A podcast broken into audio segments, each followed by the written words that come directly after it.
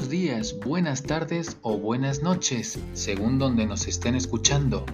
Mi nombre es Javier Taboada de Zúñiga y estáis escuchando Idiomas B2B, un podcast donde os hablaremos de temas relacionados con los idiomas dentro del mundo de los negocios, por ejemplo, cómo y cuándo intervenir en una reunión de negocios a nivel nacional e internacional algunos consejos sobre el tipo de empresario con el que vais a hacer negocios en el extranjero, algunos proverbios y o refranes populares del mundo y muchos temas más.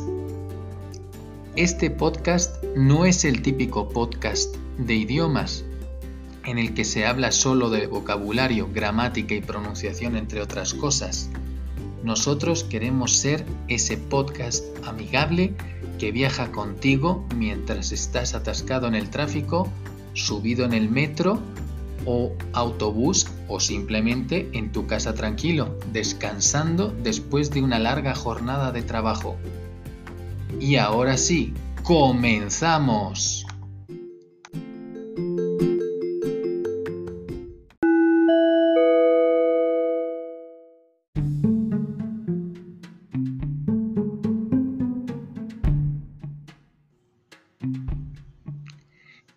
Podcast de hoy hablaremos de los mejores negociadores en la historia y en la actualidad, cuyas historias nos pueden abrir un poco el panorama de quién puede ser nuestro mentor en la teoría algún día. Y en la otra parte del programa os dejamos una frase inspiradora para el aprendizaje de un idioma. Empezaremos por algunos casos de negociadores que han sido famosos en la historia.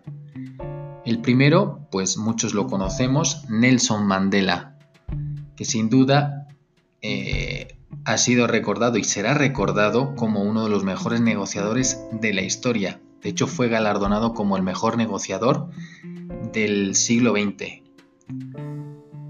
Sobre Mandela podemos comentar que tenía tenacidad, pragmatismo y pensamiento estratégico. Según el profesor de la Universidad de Harvard, Robert H.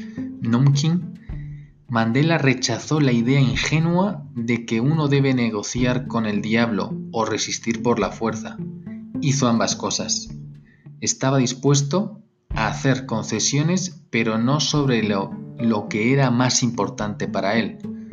Con respecto a sus principios políticos clave, fue inamovible.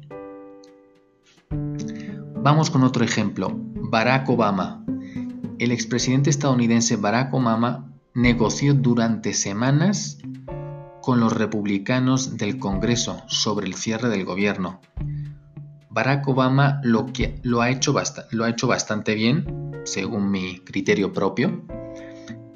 Heredó dos guerras y una crisis económica mundial del gobierno de George W. Bush, el equivalente en política exterior a tener corredores en base sin ningún out.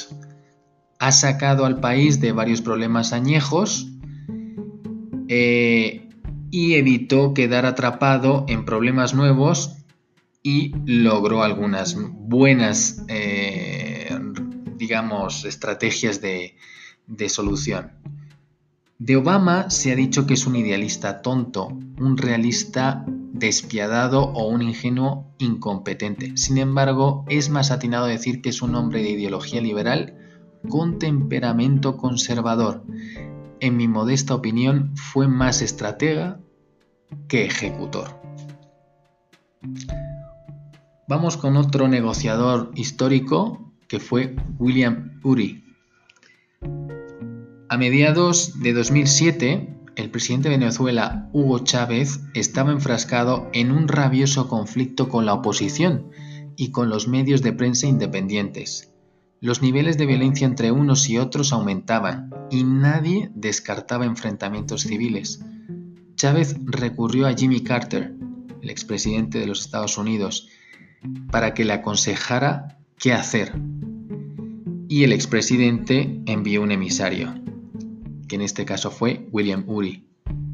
El hombre reconocido como el mejor negociador del mundo llegó así a Caracas enfundado con el mote o el apodo, el apelativo de El Yankee. con el que el presidente venezolano se refiere despectivamente a los estadounidenses. Según eh, esto, palabras del mismo Uri, decía, me preparé para una reunión de cinco minutos. Cuenta ahora con, obviamente, una sonrisa el profesor de la Universidad de Harvard. Como un buen negociador no impuse ningún tema en mi agenda sobre la mesa y me limité a escuchar. Chávez, en cambio, se soltó a hablar como él mismo es y a la hora y media de conversación, el presidente Chávez me miró y me dijo, ¿qué tengo que hacer? Y ese fue el comienzo de un camino de acuerdos que terminó con un referéndum para ver si Chávez seguía o no en el poder. Vamos con una mujer, Esther O. Esther eh, tiene la especialización, su área de, de especialización, perdón, son varias, entre ellas negociaciones internacionales, inversiones en Asia-Pacífico, gestión de riesgos, mitigación, gobernanza y asesoramiento y negociaciones este-oeste. Como directora del Consorcio de Recursos de Australia, Esther O es una mujer que sabe cómo negociar, no solo en diferentes áreas comerciales, sino en sectores lugares e incluso continentes enteros. Se adapta a cualquier medio, para ser más precisos. Después de desarrollar una carrera increíble en el sector de la minería y los recursos, Esther llevó su experiencia a las áreas de negociaciones comerciales internacionales y gobernanza y también en la parte de asesoría, con el objetivo de conectar negocios en Asia-Pacífico e impulsar negociaciones sólidas y exitosas para todos. La amplia experiencia de Esther en Asia-Pacífico le ha hecho destacar ante muchos, al igual que su capacidad para comprender y resumir la negociación empresarial como lo que realmente es, una calle continua bidireccional en la que ambas partes se llevan algo valioso. Vamos a dejar una cita de Esther que dice así. En las negociaciones, concéntrese en el beneficio, incluso cuando el propósito subyacente del mensaje sea a su favor.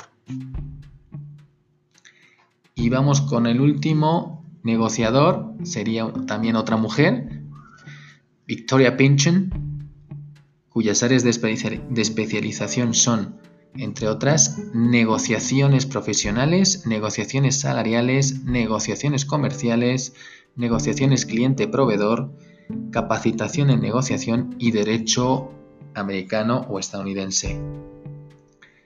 Victoria Pynchon es, es verdaderamente una negociadora única, con experiencia en literatura y derecho y una carrera en mediación y arbitraje no puedes llegar a imaginarte la creatividad y la actitud negociadora que aporta al campo de la negociación.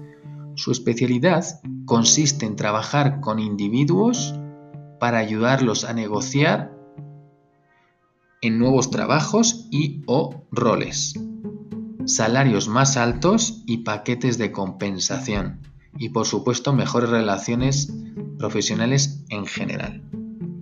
También trabaja con empresas para diseñar acuerdos y negociar diversos asuntos desde asociaciones y empresas conjuntas hasta acuerdos con accionistas, clientes y proveedores e incluso acuerdos laborales. Lo que también admiro de Victoria es que es una ávida escritora y bloguera. Colabora con regularidad en la revista Forbes y publica conocimientos sobre su carrera en su propio sitio de Tumblr, que se llama Short Attention Advice for Short Attention Span. Para finalizar, Victoria trabaja en Los Ángeles, de Estados, en Estados Unidos.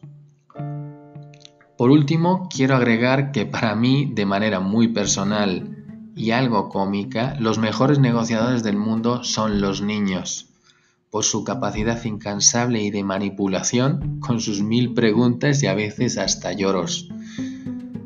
Para vosotros, ¿quién es el mejor negociador del mundo o los mejores negociadores del mundo? Podéis poner vuestros comentarios en cualquiera de nuestras redes sociales donde publicamos el podcast.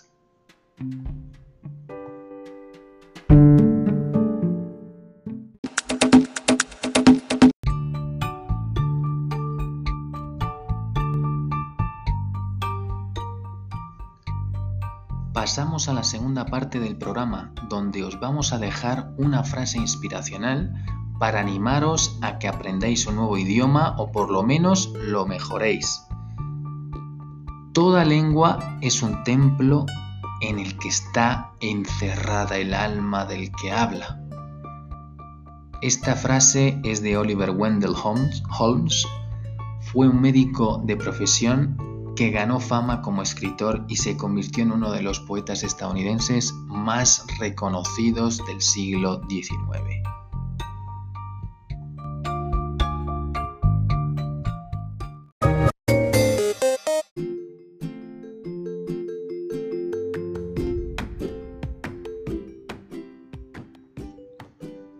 Bueno, esto ha sido todo por hoy.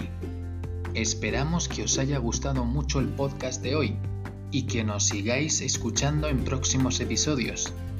La verdad es que estamos muy contentos por nuestro primer podcast, que ha tenido una muy buena aceptación y ojalá nos sigan escuchando mucha más gente.